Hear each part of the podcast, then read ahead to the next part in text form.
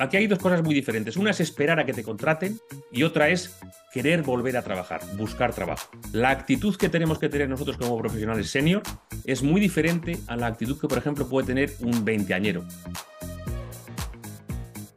Bienvenidos a un nuevo episodio de Pathfinder 50 Plus. Hola Ale, ¿cómo estás? Contanos un poco qué tenemos en este nuevo episodio. Bienvenidos a todos. Hoy tenemos una persona que no está en Argentina. Podemos decir que realmente es un Pathfinder y Elsa nos va a contar más por qué es un Pathfinder, qué pasó en su vida para que se convierta en un Pathfinder. Estamos hablando de Antonio Gómez de la Vega. Bienvenido Antonio a Pathfinder 50 Plus. Un gusto tenerte acá con nosotros. Buenas tardes a, Antonio. a los dos Ales, Alejandra y Alejandra. Un gustazo, Antonio, ¿eh? de tenerte acá. Y bueno, Antonio es empresario con una experiencia más de hace 30 años, está en el rubro de la maquinaria. También lidera equipos multiculturales, cosa que me interesó mucho. Qué desafío, ¿no, Antonio? Eh, liderar equipos con distintas culturas, personas de diferentes lugares. Muy enriquecedor, es lo más enriquecedor de mi carrera, luego te cuento. Y también es autor, acaba de sacar su libro el libro se titula Cómo volver a trabajar después de los 40. Súper interesante para todos los Pathfinders. Así que, Antonio, mucho tenemos para conversar en este episodio. Bueno, contanos, Antonio, un poquito sobre tu recorrido, ¿sí? Mira, os cuento, Alejandra. Eh, yo soy un. Eh, bueno, tengo 54 años, soy español, soy madrileño, vivo en Madrid. Eh, estoy encantado de hablar con vosotros allende los mares, en, en la Argentina. Em, y en mis 54 años tengo ya 30 años de carrera corporativa, fundamentalmente multinacional. Por eso eh, lo, ah, de, llevar equipos multidisciplinares y multinacionales. Mi campo de actuación ha sido siempre Europa, Oriente Medio y África, fundamentalmente. Y lo curioso de mi historia, por lo que me convierto en un Pathfinder, como dices, es que en 30 años de carrera corporativa me he enfrentado ya a tres despidos.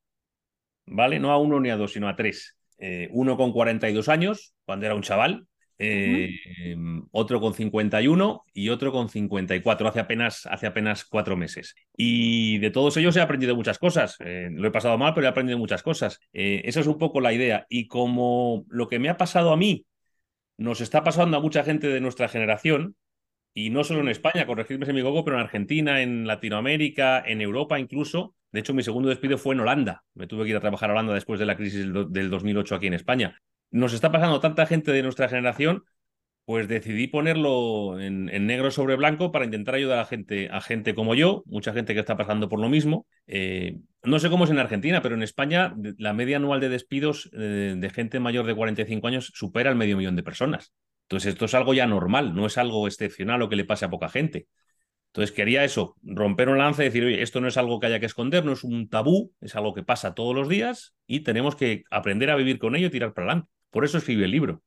Muy interesante lo que traes y lo que pones, como decís, eh, en tu caso, blanco sobre negro. Y decirte que en Argentina, como en otros países de la región, debe pasar y está pasando más o menos lo mismo. Es un proceso eh, casi, diríamos, eh, evolutivo dentro de los ambientes corporativos. Tal vez, no sé si tanto los ambientes más de pequeña y mediana empresa, pero tarde o temprano la situación es estar afuera de la empresa, pero me, interesa saber la experiencia tuya en estas tres salidas o despidos de, estas compañías, cómo atravesaste el proceso y qué rescatás como para compartirnos, que seguramente está en el libro, ¿no?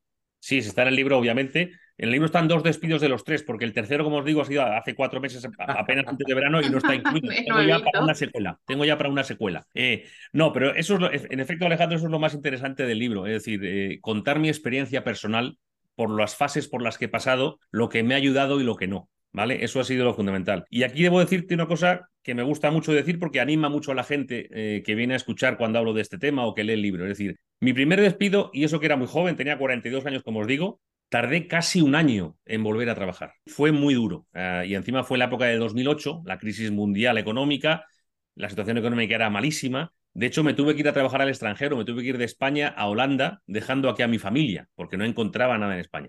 Y ese periodo fue muy largo, muy duro, se me acabó el cheque que me dieron cuando me despidieron, con lo que francamente fue, fue, muy complicado. me encerré en mí mismo, eh, no hablaba con nadie, lo consideraba, digo, he hecho algo mal, esto es un tabú, no debo contarlo, lo pasé muy mal. Aún así, pues me recoloqué, me fui a Holanda. El segundo despido, en el que ya tenía 51 años, y según todos los libros que leas te van a decir, no, con 50 años imposible que te coloques, macho, esto ya olvídate, ¿eh? cobra el desempleo, eh, y dedícate a otra cosa. Bueno, pues tardé solo seis meses, un poquito menos de seis meses. ¿Por qué? Porque ahí empecé a poner en práctica varias de las cosas que pongo en el libro. No todas, porque aún no las sabía todas, pero empiezo a ponerlas en práctica. Y lo mejor de esta historia es que el tercer despido, hace cuatro meses, en menos de un mes estaba trabajando. Luego, lo que cuento en el libro es autobiográfico, pero también es de autoayuda y puedo decir, sin temor a equivocarme, que funciona. ¿Vale? Eso es para mí lo más enriquecedor del libro. Qué genial. Y bueno, y nos podés compartir, después de este último despido, por cómo en un mes ya estás trabajando, qué, qué pasó. Pues mira, fundamentalmente, Alejandra, tengo ahora mismo una marca personal, que es un concepto que hace 10 o 15 años no se conocía. Tengo una marca personal muy fuerte en redes sociales, en LinkedIn y demás. Me preguntarás o querrás saber la gente, ¿qué, ¿qué, entiendes por marca personal? Marca personal es aquello que nos hace únicos, que nos, nos hace diferentes de los demás y que nos hace más atractivos para un público objetivo ¿Qué tenemos que encontrar. ¿Vale? No todos lo tenemos, o tenemos que encontrar el camino para nuestra marca personal. Lo que me ocurrió en mi primer despido, yo era un senior executive y es increíble, era, me iba a comer el mundo, era el responsable para toda Europa, Oriente Medio y África de una multinacional americana, me creía el rey del mambo, esto va a ser maravilloso hasta que me muera, maravilloso. Claro, mi, mi perfil de LinkedIn, por ejemplo, yo era director general de la empresa X y nada más. Entonces, cuando de repente de tu LinkedIn desaparece esa empresa X, te vuelves invisible. O sea, no eres nadie, eres director general de nada. Entonces, eh, la gente solo te conoce por ese rol. Entonces, yo empecé a pensar, bueno, pues nada, me conoce todo el mundo en Europa, me van a llamar enseguida y esto no tengo que hacer nada. Y No, desapareces completamente. Entonces, lo que tienes que empezar a hacer es crearte una marca personal. Una marca personal es algo que va mucho, mucho más allá de tu puesto de trabajo. Todos nosotros, tú Alejandra, Alejandro, yo, cualquiera de nosotros, somos muchísimo más que nuestro puesto de trabajo. Y eso es la marca personal. Entonces, la marca personal es, yo si ves ahora mi LinkedIn, soy ejecutivo internacional, eh, lidero equipos multidisciplinares, soy además apasionado del vino, escritor y conferenciante. O sea, soy muchas cosas. Si de repente dejo de ser director de la empresa en la que estoy ahora mismo, quedan otros cuatro o cinco palos a los que agarrarme. Entonces, eso es fundamental a la hora de, y sobre todo con la edad que tenemos, eh, que somos gente ya con cierta experiencia, a la hora de salir al paso y de que si nos dan la patada en el culo, como decimos en España, de una multinacional, podamos reengancharnos o a una multinacional o lo que para mí es más importante, al emprendimiento personal. Lo que llamamos en Forty Plus League Company of One. Es decir, en dos de mis tres despidos emprendí antes de volver a incorporarme a la empresa multinacional. Aquí hay dos cosas muy diferentes. Una es esperar a que te contraten y otra es querer volver a trabajar, buscar trabajo. Entonces, eso para mí es fundamental. La actitud que tenemos que tener nosotros como profesionales senior es muy diferente a la actitud que, por ejemplo, puede tener un veinteañero, un chaval recién licenciado. Un chaval recién licenciado tiene formación, seguramente muy buena, ¿vale? Pero lo que no tiene es experiencia. Entonces, lo que tiene que hacer es salir al mercado en modo pedir trabajo para adquirir esa experiencia. Nosotros somos gente ya con 20, 30 años de carrera, lo cual quiere decir que tenemos formación, muy buena seguramente, y además nos hemos seguido formando durante nuestra etapa profesional, pero además tenemos experiencia que hemos adquirido. Entonces, si yo tengo formación más experiencia, es decir, tengo expertise, yo no puedo salir al mercado en modo pedir trabajo, en modo rogar trabajo, no, no. Yo tengo que salir en modo ofrecerte mis servicios. Yo sé hacer todo esto. Tú eres mi potencial empleador y yo te voy a solucionar a ti un problema. No te voy a pedir trabajo, te voy a solucionar a ti un problema. Esa actitud, que puede parecer a lo mejor arrogante, no, es ambiciosa es decir, la actitud es la misma cuando nos despiden que cuando nosotros voluntariamente tenemos o queremos cambiar de trabajo. Tiene que ser la misma. Me encanta el planteo. Eso requiere un cambio de mindset importante. Ok, y en este sentido, eh, vos estás buscando el hecho de reinsertarte siempre laboralmente. Es una decisión tuya personal, digamos, de buscar un mm. trabajo en una empresa, porque podrías tener otra que sería, bueno, desarrollar tus servicios, etcétera, emprender, etcétera. Pero vos estás buscando ese proceso de reinserción laboral a esta altura de tu, de tu vida. Bueno, tres casos, son, tres despidos, son tres casos diferentes. En el primer caso, eh, como estaba la situación económica como estaba, yo era consciente de que estaba montando algo temporal, porque más pronto que tarde volvería a la vida multinacional, que es la que me gustaba. Lo que sí es cierto es que es mucho más sencillo volver a trabajar. Fijaros que digo volver a trabajar, no digo encontrar trabajo. O sea, ya tengo, lo tengo ya insertado en la cabeza. Es mucho más sencillo volver a trabajar desde el trabajo que desde una posición de desempleo. ¿Vale? Desde una posición de desempleo, es decir, a ti te despiden, no sé si en Argentina funciona igual, aquí tienes un derecho a un desempleo durante un número de meses en función de lo que hayas trabajado. Bueno, aquí funciona así. Allí en Argentina, por lo que me dice Alejandro, no. Bueno, pero aquí mucha gente se conforma con eso. Dice, bueno, tengo el desempleo, pues hasta que se me acabe y cuando me acabe ya veré lo que hago. Eso, cuando tú vas a buscar trabajo a una empresa y ven que estás desempleado y cobrando el desempleo hace seis meses, eso ya denota un poco de pasividad y de falta de ambición. Este tío, bueno, hasta que le llamen está cobrando desempleo. No, lo que yo prefiero es, oye, el desempleo lo puedes, lo puedes cobrar igual y puedes utilizar ese dinero para comprarte un ordenador o una mesa de despacho para trabajar desde tu casa. Entonces, yo en ese primer caso emprendí, creé una consultora, que es una compañía one, al final soy yo mismo, para acercarme a mis clientes y proveedores que ya me conocían. Y decirles, oye, lo que hacía para ti, para la empresa X, lo puedo hacer para otras. ¿Qué ocurrió en ese camino? Pues al cabo de seis o siete meses, uno de esos clientes me dijo, oye, te estoy pagando como freelance, quiero que te incorpores a mi empresa. Y lo acepté. Perfecto. En el segundo caso fue diferente. En el segundo caso, hace ya cuatro años fue, volví de Holanda a España, estaba ya cansado de vivir en Holanda y de comer sándwich de pepino y beber leche entera. Eh, volví a España y monté mi consultora ya con la idea efectivamente que pongo en mi, en mi, en mi LinkedIn de ayudar a empresas locales a entenderse con multinacionales. Y eso era un plan de futuro a largo plazo. Yo quería seguir trabajando para mí. ¿Qué ocurrió aquí, Alejandro, en este caso otra vez? Pues ocurrió que una multinacional española muy importante me contrató, trabajé un año como freelance para ellos, eh, casi en exclusiva, eh, y al año me dijo, oye, pues te quiero contratar para montar una división de negocio. Pues esa división la montas y vuelvo a trabajar para ellos. En esta tercera ocasión que ha ocurrido, esa división se ha cerrado por motivos que no vienen al caso, y aquí no me ha dado tiempo ni a emprender. Es decir, al mes de saber que estaba en el mercado, pues otro competidor me ha llamado, Antonio, tal y cual, vente para acá. Entonces, el mindset puede ser diferente. Cualquier persona que se encuentre en esa transición laboral puede querer o trabajar para sí mismo o puede querer seguir trabajando para una multinacional que le da más estabilidad. Y eso mm, cada uno decide. Ok, ok, está, buena, está bueno el punto. Ahora, tarde o temprano, ¿cuál es tu visión en términos de, en, en la medida que nos va avanzando la edad? Es como que no se nos impone casi el hecho de emprender, de desarrollar esa marca personal que muy bien comentas y que seguramente has trabajado mucho con Adrián y dentro de 40 Plus League, ¿no? Pero no se impone casi la necesidad de ser tú mismo y con el proyecto que tienes y, o con los proyectos que tienes. Sí, es una muy buena pregunta, Alejandro. Y no sé si imponerse es la palabra o es muy dura o aún no ha llegado el momento, lo que sí está claro es que estamos transicionando hacia eso. Es decir, la gente dice, las nuevas tecnologías van a acabar con el empleo. No estoy de acuerdo. Lo que está sucediendo es que el, trabajo va a cambiar. ¿Vale? O sea, el empleo tradicional de 14 pagas, vacaciones pagadas, eh, seguro médico y a final de los 65 años tu relojito de oro, eso se ha acabado. Entonces, ahora el, el trabajo ahora son trabajos o por proyectos o para periodos más cortos de tiempo o por menos horas de las normales, lo que las nuevas generaciones ya lo hace como algo normal, a nosotros, gente de más de 50 años, ese, ese cambio de mentalidad nos está costando un poco, porque nos educaron en la idea de que entrábamos en una empresa por abajo, íbamos subiendo y nos jubilaríamos en la misma empresa. Eso está cambiando. O sea, es cierto que un tío de 50 tacos en una empresa o una señora de 50 años en una empresa que lleva trabajando 30 es más cara que un recién licenciado o que uno que tiene 30, porque ya empezó ganando menos dinero. Yo entiendo a veces a las corporaciones, oye, tío, hay que, hay que ajustar un poquito los, gastos. ¿Qué pasa? Que nosotros como seniors, como profesionales plus, a veces no estamos dispuestos a escuchar esas ofertas. Pongo un caso que hay en España que no se ocurre en Argentina. En España el año pasado, esto es una muy buena noticia para los profesionales senior, se quedaron más de 200.000 posiciones sin cubrir.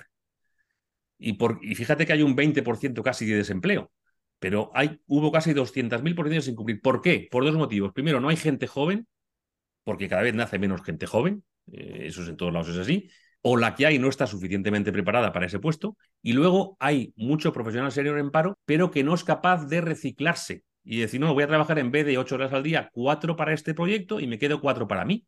O trabajo cuatro para este proyecto y cuatro para otro, eh, o si solo me contratan por seis meses, no porque me da miedo y pierdo el desempleo, volvemos a lo del perder el desempleo.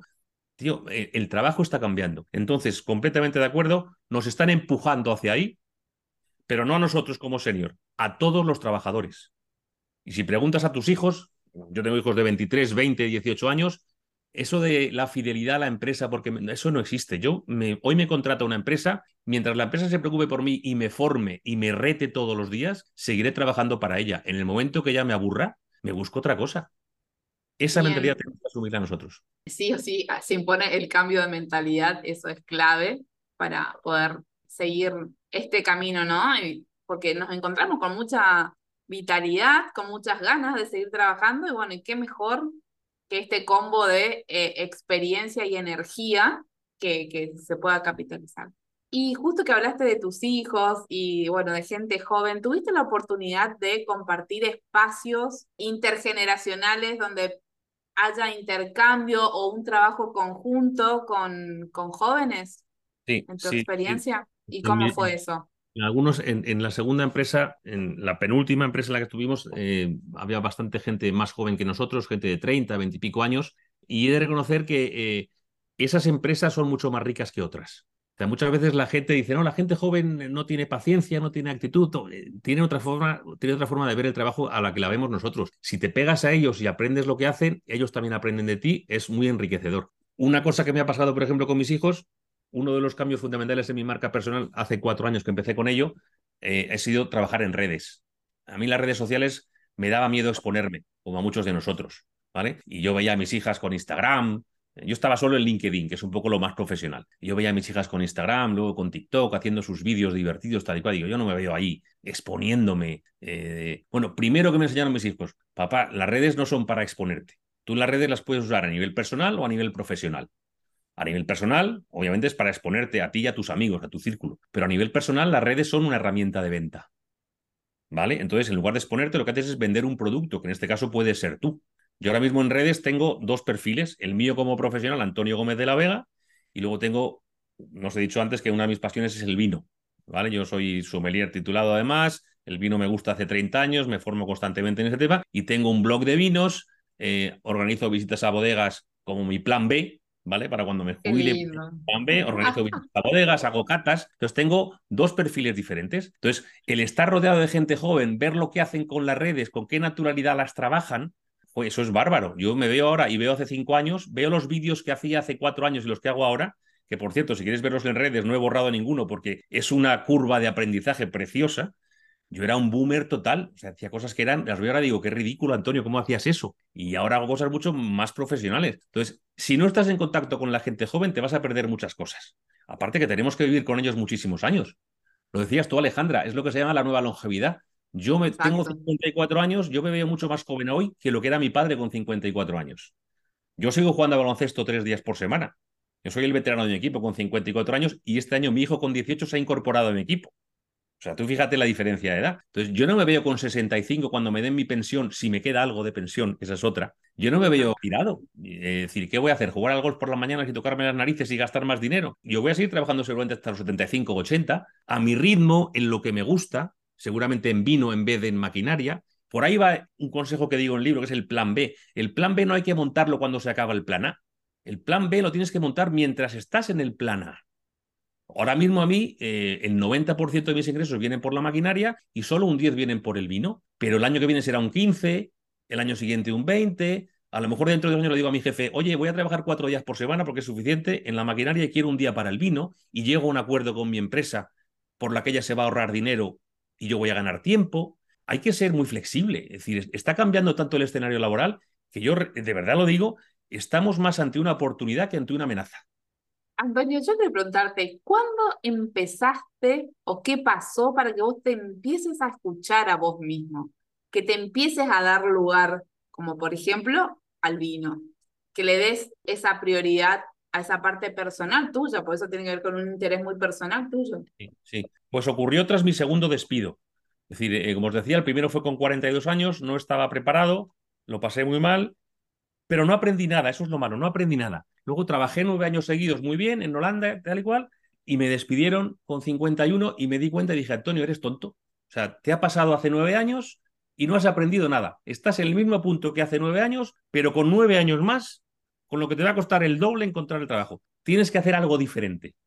No puedes seguir siendo el director de una empresa, monofocalizarte solo en las máquinas. Tienes que hacer otras cosas. Pero claro, yo no veía cómo. Y aquí también lo comento mucho en el libro, hay que pedir ayuda. o de amigos, o de familia, o incluso contratar a profesionales, como yo hice. Yo contraté a un coach.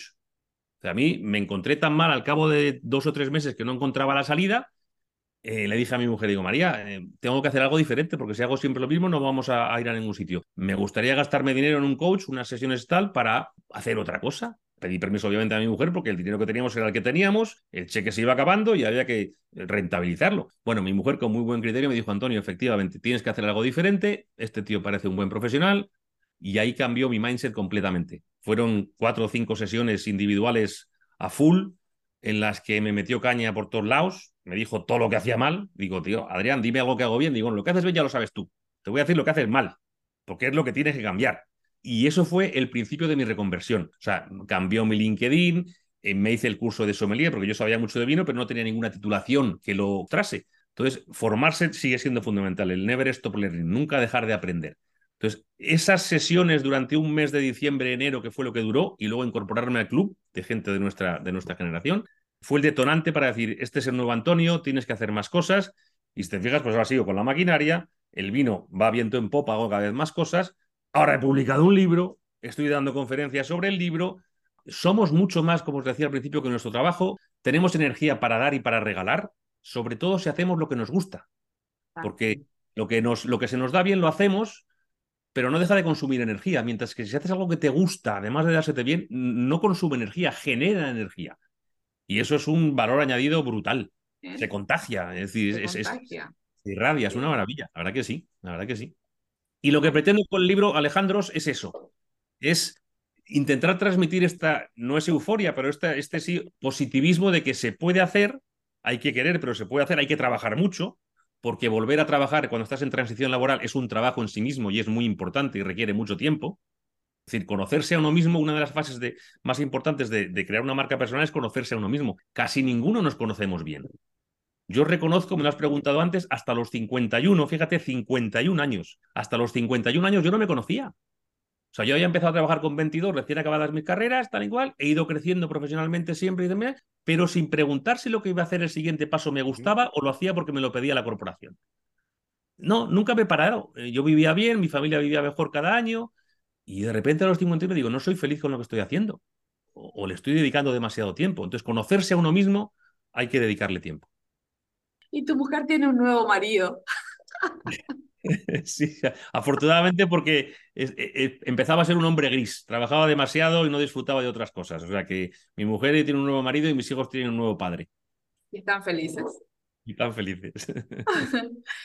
Antonio, un punto de unión con lo que decís y con lo que escuchamos y conversamos en otros episodios de Pathfinder 50 Plus, es este tema de aprovechar los 50, los 40 y pico, etcétera, para empezar a reflexionar sobre nosotros, ¿no? Salir del automático, porque mucho de lo que estás comentando es estar en piloto automático, y esto una y otra vez se nos repite, en tu caso lo estás confirmando, y cuán importante es, bueno, a través de la ayuda de alguien, como en este caso Adrián, como coach, de distintas maneras buscar ese espacio de reflexión y de, y de encontrar lo que, lo que a uno, ese ikigai, llamémosle, eh, proceso de, de, buscar lo que a uno le apasiona, le gusta, le puede dar algo de dinero, etcétera, buscar esa, esa confluencia que realmente es muy interesante escucharlo y escucharlo en voz con las experiencias que has tenido y que bueno, tarde o temprano aparece, ¿no? Eh, distintos caídas o, procesos que uno pueda tener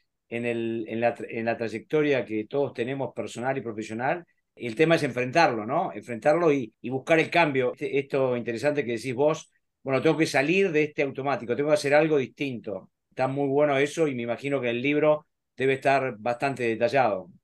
Sí, en el libro está muy detallado, claro, pero para llegar a eso, como os decía antes, no se llega fácil.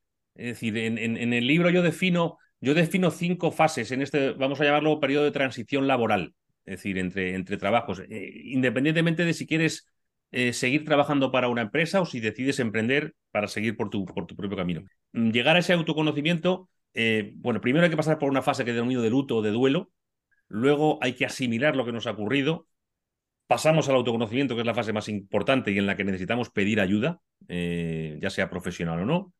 Luego pasamos a la fase de planificación, que también es muy importante, no podemos atacar al mercado así a las bravas. O tú te casaste con la primera mujer que conociste, Alejandro, ¿O, te compraste la primera casa que viste? No, ni una ni otra. Entonces, eso, eso hay que planificarlo. Es decir, igual que planificas una boda, planificas una casa, planificas una familia, tienes que planificar una carrera. Entonces, lo primero es pasar por la fase de duelo o de luto, y esa hay que pasarla. ¿Te puedes creer más fuerte que nadie? No, no, yo soy un tío fuerte, esto nada, en, en, dos telediarios eh, he pasado. No, tienes que asimilar, tienes que pasar por esa fase de, esa fase de duelo. Y esa fase puede ser corta, puede ser larga. Os decía antes, mi primer despido fue muy complicado, fueron meses. Me compliqué mucho y casi entré en una depresión. La segunda fueron semanas, que es lo normal. Mientras estés en un plazo de semanas lo puedes manejar y la tercera fueron días. O sea, eso ya, pero para, tercer, para, para días ya hay que ser un experto y, no deseo que nadie sea experto en despidos. Eso no se lo deseo a nadie. ¿Cuándo sabes que has acabado con el luto y pasas a la siguiente fase? Dos cosas muy importantes que me han pasado a mí. Primero, tienes que ser capaz de mirar hacia atrás sin rencor. Es decir, oye, no me ayuda nada mirar hacia atrás y decir, joder, este, mi jefe, qué capullo, macho, que no me dijo que estaban comprando la empresa, tal igual. Eso no te va a aportar nada. No lo supiste en tu día, ahora ya no te vale para nada. En vez de eso, mira para atrás y lleva la mochila que te llevas. Los contactos que he hecho, los amigos que he hecho, los cursos de formación, eso es lo que tienes que mirar. Y si además de eso eres capaz de mirar hacia adelante con ilusión, lo que decíamos de la nueva longevidad, nos quedan 30 años de trabajo. Yo no miro a los 65 para jubilarme, o sea, no me quedan 11 para jubilarme, no. Yo seguramente trabaje 20 años más. ¿Por qué no van a ser mejor que lo que he pasado? Entonces, cuando soy capaz de mirar sin rencor hacia atrás y hacia adelante con ilusión, digo, ya está, ya he pasado el duelo. Vamos a por la siguiente. ¿Qué es lo siguiente? Asimilarlo. Asimilar que me han despedido. Y aquí hay dos cosas que asimilar. Y esto lo cuento con una anécdota en el libro muy divertida. Hay que asimilar dos cosas. La primera, que me han despedido. Eso está chupado. Te ríes. No, no, está chupado. Me han despedido, punto. A partir de mañana, mi rutina es otra. Mi rutina es volver a trabajar. Quiero volver a trabajar y me olvido. Lo que es más complicado, o puede ser en según qué caso, es asimilar por qué me han despedido. Sobre todo si he tenido alguna culpa. ¿eh? Es cierto que en la mayoría de los casos no tenemos culpa de nada. Cierran una empresa, se fusionan y sobra un departamento, pero hay casos en los que hemos podido cometer una negligencia, un error. Ahí puede costar un poquito más, pero también se puede hacer y se puede asimilar. Asumes tu error, no te victimices ni te culpabilices, asúmelo. Lo he hecho mal, lo aprendo y no lo volveré a hacer. Solo en ese momento estamos dispuestos ya para, para autoconocernos. Y ahí ya tenemos que dedicarle tiempo. ¿Vale? Ya nos conocemos, sabemos lo que nos gusta, lo que se nos da bien, qué queremos hacer. Habrá gente que de repente diga, no solo quiero cambiar de empresa, sino que además quiero cambiar de sector. Ole tus huevos, macho. Porque sí, porque a mí me gusta el vino. Pues yo seguro que me hacéis una entrevista, Alejandro, dentro de tres o cuatro años y ya vivo del vino. Te apuesto lo que quieras. Firmamos ahora y dentro de tres o cuatro años verás como Antonio Medavega está viviendo del vino. Porque es mi plan B y quiero trabajar en ello. Perfecto. Ya me conozco. Vamos a atacar al mercado. Voy a buscar trabajo. No. Planifica primero qué quieres hacer. Lo decías tú antes. Cuando has emprendido, ¿has emprendido con idea de largo plazo o has emprendido con idea de que te contrate otra empresa? Pues te he dicho que en según qué caso hice una cosa o hice otra. Y en función de eso, de lo que quiero hacer, el plan es diferente. Por ejemplo, mi perfil de LinkedIn va a cambiar si quiero ser un coach o quiero ser un freelance o si quiero ser un empleado ejemplar. Entonces tengo que cambiar mi perfil de LinkedIn o tengo que cambiar mi currículum vitae, ¿vale? y orientarlo hacia lo que yo quiero hacer. Entonces, cuando tengo el plan, solo cuando tengo el plan, es cuando me dedico a atacar al mercado ya con todas las armas, con todo lo que pongo en el libro, con todo lo que vamos aprendiendo cada día. Y en este punto sí os quiero comentar una cosa muy importante, y es que son las herramientas que tenemos. O sea, nosotros como profesionales senior tenemos muchísimas más herramientas que la gente más joven que nosotros. ¿Vale? Hay una escuela anglosajona que dice que hay dos tipos de herramientas, los soft skills y los hard skills, ¿vale? Los hard son las académicas, por así decirlo, los, digital skills, mi carrera de, economía, tal y cual. Y los soft, pues son la empatía, la tranquilidad, tal Bueno, e, el nombre no puede estar peor elegido. Soft o habilidades blandas a las más importantes, que son las humanas. O sea, yo hablo de habilidades humanas y habilidades académicas, o herramientas humanas y académicas. Las académicas las tenemos por igual, los senior y la gente más joven. Y esas son de aprendizaje constante. Ahora, las, las humanas, que son empatía, simpatía, eh, paciencia, eh, eso, eso se adquiere con el tiempo. Y eso tenemos mucho más nosotros que la gente más joven. Y eso hay que darle valor, tenemos que ponerlo en valor. De eso va también el libro, de valorizarnos a nosotros mismos, de no minusvalorarnos. Bien, Antonio, es súper interesante todo lo que nos estás compartiendo. Y ahora yo quiero llevarte un poquito a otra área, que es el área social. ¿Qué te pasó con este cambio, esta revolución, con, con esto del mismo del vino? ¿Fue cambiando tu círculo social? ¿Y cuán importante es para vos eso? Es, muy importante. Eh, eh, fíjate, Alejandra, es una cosa más que le digo siempre, tanto a mi mujer como yo, se lo decimos a mis hijos. Cuantos más círculos sociales tengas, más rico serás como persona. Me voy al colegio. Si tú solo estás con tu círculo de amigos del colegio, solo tienes un círculo. Como te enemistes con alguien y ese alguien se lleve a los demás, te has quedado solo. Entonces yo a mis hijos tienen su círculo del colegio, su círculo de la parroquia, su círculo del baloncesto que está fuera del colegio y su círculo de los scouts. Entonces son cuatro círculos. Ahora pasan a la universidad y entran con un círculo nuevo. El trabajo es igual. Yo antes mis redes sociales eran maquinaria y mis seguidores eran de maquinaria y hablábamos de maquinaria. Qué rollo la maquinaria. empecé a hablar de vino mis amigos ya lo sabían. Yo iba con mis clientes a comer y el vino siempre lo elegía yo. mis, amigos sabían que yo sabía de vino y que me gustaba el vino, pero mm, se quedaba en mi círculo. Entonces empecé a publicar sobre temas de vino, a publicar eh, con amigos bodegueros, con amigos enólogos, haciendo catas. Eso va ampliando tus redes, va ampliando tu te, te contacta más gente. Entonces, eso solo puede ser enriquecedor. Bueno, voy a ponerte un ejemplo de algo que me fue negativo, de lo que también aprendí, pero para que te des cuenta que la sociedad es muy complicada. Antes de en LinkedIn, yo antes tenía mi solo perfil de Antonio Gómez de la Vega y publicaba de maquinaria y de vino, las dos cosas. Eso sí, lo hacía con cuidado. Publicaba de lunes a viernes sobre maquinaria, que es mi trabajo, y solo el fin de semana publicaba temas de vino. Una comida con amigos, una visita a una bodega. Bueno, pues un cliente que tuve, que me contrató para hacer un, algo en, su empresa, una limpia de, eh, un cambio de forma de trabajar, uno de los ejecutivos quizá celoso porque estaba haciendo algo que le hubiera correspondido hacer a él, le dijo al presidente de la compañía, ¿quién es este bon vivant que has contratado, que está aquí hablando de maquinaria y de repente nos, nos sale con vinos y con comidas en un restaurante de lujo y tal y cual? O sea, y ese presidente de la empresa, que era amigo mío, me dijo, Antonio, que sepas que seguimos trabajando, se acaba el contrato en tres meses, no voy a renovarlo porque uno de mis ejecutivos principales cree que eres un bon vivant y que eh, mezclas el placer con el trabajo. Y ¿qué tendrá que ver una cosa con la otra? Tú fíjate la tontería. No obstante, cuando el río suena, decimos España, agua lleva. Yo me quedé con la copla. dije, oye, si algo estoy haciendo mal, si aunque solo sea una persona, algo que yo creo que no es malo, lo ve mal, tendré que cambiar las cosas. Y fue cuando decidí escindir mis redes sociales y tener dos perfiles, uno de vino y uno de máquinas. Entonces, tú puedes creer estar haciendo cosas bien, pero siempre va a haber alguien que piense mal. Entonces, eso hay que tener cuidado. Pero lo que me preguntabas, tener más de un círculo social eh, y de dos y de tres, solo puede ayudarte y beneficiarte. Está muy bueno, muy bueno este ejemplo que comentás de, de la capacidad de escucha, ¿no, Antonio? Porque en definitiva eh, se relaciona con lo anterior que estabas diciendo, este human skill de uno que es la capacidad de escucha y, y a veces, aunque no nos guste, bueno, tenemos que hacer algún cambio relacionado con, con esto, porque en realidad somos una misma persona, la que está en el mundo industrial de maquinarias, que la que disfruta de una especialización en vinos y comparte los fines de semana con amigos y con conocidos el vino, ¿no? Pero bueno, a veces lleva a que hagamos este tipo de, de separaciones, ¿no? Y de perfiles distintos. Está bueno que tengas esa capacidad y, y poder tenerla todos, esa capacidad de separar, ¿no? a veces también da mucha, da envidia ver que alguien disfruta, disfruta tanto. Yo creo que hay que mostrar eso. O sea, sos humano y eso también es parte de vos. El vino es parte de tu interés y también tu expertise ahora. Y mm. también puedes tener expertise en tu trabajo, ¿por qué no?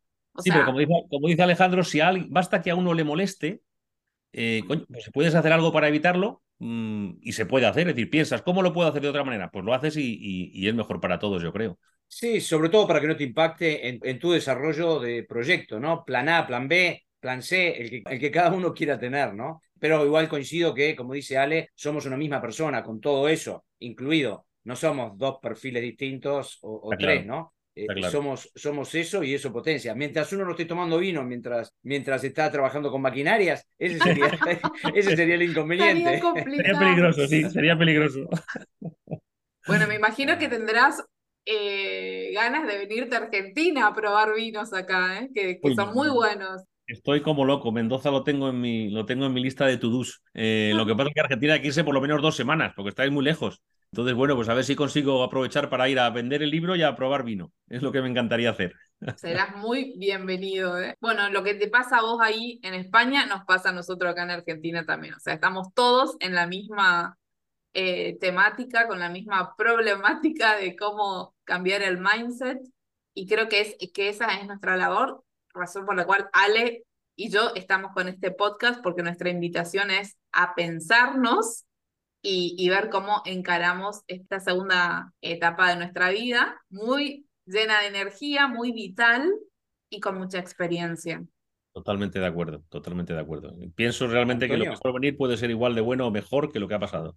Si tuvieras que dejarnos algún concepto, algo que pueda resumir tu experiencia, tus vivencias para los más 50 o más 40 y pico, llamémoslo, whatever, ¿qué, qué nos, Pues- qué nos compartirías? Pues mira, lo, que, lo, que, lo primero que aprendí, lo, lo más importante que aprendí tras ese segundo despido, tras las sesiones de coaching, es lo, lo definimos como el never stop learning. Es decir, eh, nosotros venimos de una generación, como te decía antes, en las que pensábamos que después de la universidad ya habíamos acabado la época de estudio y ya era trabajar y vivir la vida. Los cambios que se producen en la sociedad actual desde comienzos del siglo XXI son tan brutales y tan rápidos que no podemos permitirnos el lujo de dejar de aprender ningún día. Ningún día. Y además hoy se puede aprender de mil maneras. No tienes que apuntarte a una universidad y si quieres no tienes ni que gastarte dinero. Es decir, las redes sociales, os decía antes, que son una fuente de eh, una herramienta de venta, pero son, más importante todavía, una fuente de aprendizaje. Si tú eliges a quién seguir en unas redes sociales, tú puedes aprender todos los días un montón de cosas. Entonces, como profesionales senior, lo primero que tenemos que hacer es estar actualizados, adaptarnos constantemente a los cambios y aprender todos los días. Es la única manera de que nuestra convivencia con las generaciones más jóvenes, no solo con nuestros hijos, sino en las empresas, que es necesario, sea eficaz y divertida. Entonces, lo único que os pido, o que le pido a la gente con la que hablo, que lee mi libro, o que viene a mis charlas, es nunca dejéis de aprender. Tened inquietud por aprender todos los días. Yo personalmente dedico una hora al día a aprender cosas, de lo que sea. A veces son tonterías. Mi hija me dice el domingo, mira en TikTok esta aplicación que hace no sé qué. Pues me la leo. Me meto y, bicheo con eso. Muchas veces no tiene nada que ver con mi trabajo, que es lo que es más rico todavía. Entonces, ese sería mi consejo fundamental. Bueno, consejo no, yo no soy quien para dar consejos. Ese sería mi tip fundamental, Alejandro y Alejandra. Nunca dejemos de aprender, nos mantiene jóvenes. Nos encantó esta charla y seguiríamos por más, muy enriquecedora todo lo que has tocado. eh, ¿Y cómo conseguimos el libro? O sea, en Argentina, ¿ya se vende el libro? En Amazon, en Amazon directamente. O ponéis mi nombre o cómo volver a trabajar después de los 40 y aunque ahora, ahora os pongo el link por os pongo el link por, re- por aquí también para que lo tengáis. Y que vean que esto es un tema multicultural, eh, multinacional y que cruza el Atlántico. La verdad que un placer, un placer escucharte, eh, escuchar tu historia, escuchar tu experiencia, reconfirmar y, ampliar conceptos con la charla contigo, Antonio. Realmente la valoramos muchísimo. Creemos que nuestra audi- audiencia también le va, le va a hacer mucho, mucho sentido y le va a sumar. Y esto último que dijiste, eh, no puedo estar más de acuerdo en el Never Stop Learning, no dejar nunca de, de formarnos en pequeños, medianos cursos. Hoy eh, podemos hacer la diferencia de esa manera, añadiéndole valor a nuestra experiencia. Creo que tanto Alejandra como, como en mi caso estamos estudiando más de lo que estudiamos cuando nos formamos. Sin Eh, y creo que en tu caso debe ser lo mismo. Pero bueno, pero todo le suma valor y, y bueno, nos ayuda, nos ayuda en el camino. Así que de eso se trata. Agradecidos de tenerte realmente de vuelta. Gracias por tu tiempo, Antonio. Muchas gracias, muchas gracias a vosotros. El, el objetivo vuestro y el mío es el mismo, es ayudar a la gente de nuestra generación a, a vivir mejor y más felices de todo el tiempo que nos queda. Así que todo lo que pueda ayudar, contar conmigo siempre. Muchas gracias. Bueno. Así nos despedimos y muchas gracias por escucharnos a nuestros Pathfinders. Nos vemos la semana que viene. Nos escuchamos la semana que viene. Nos escuchamos la semana que viene. Chau, chau.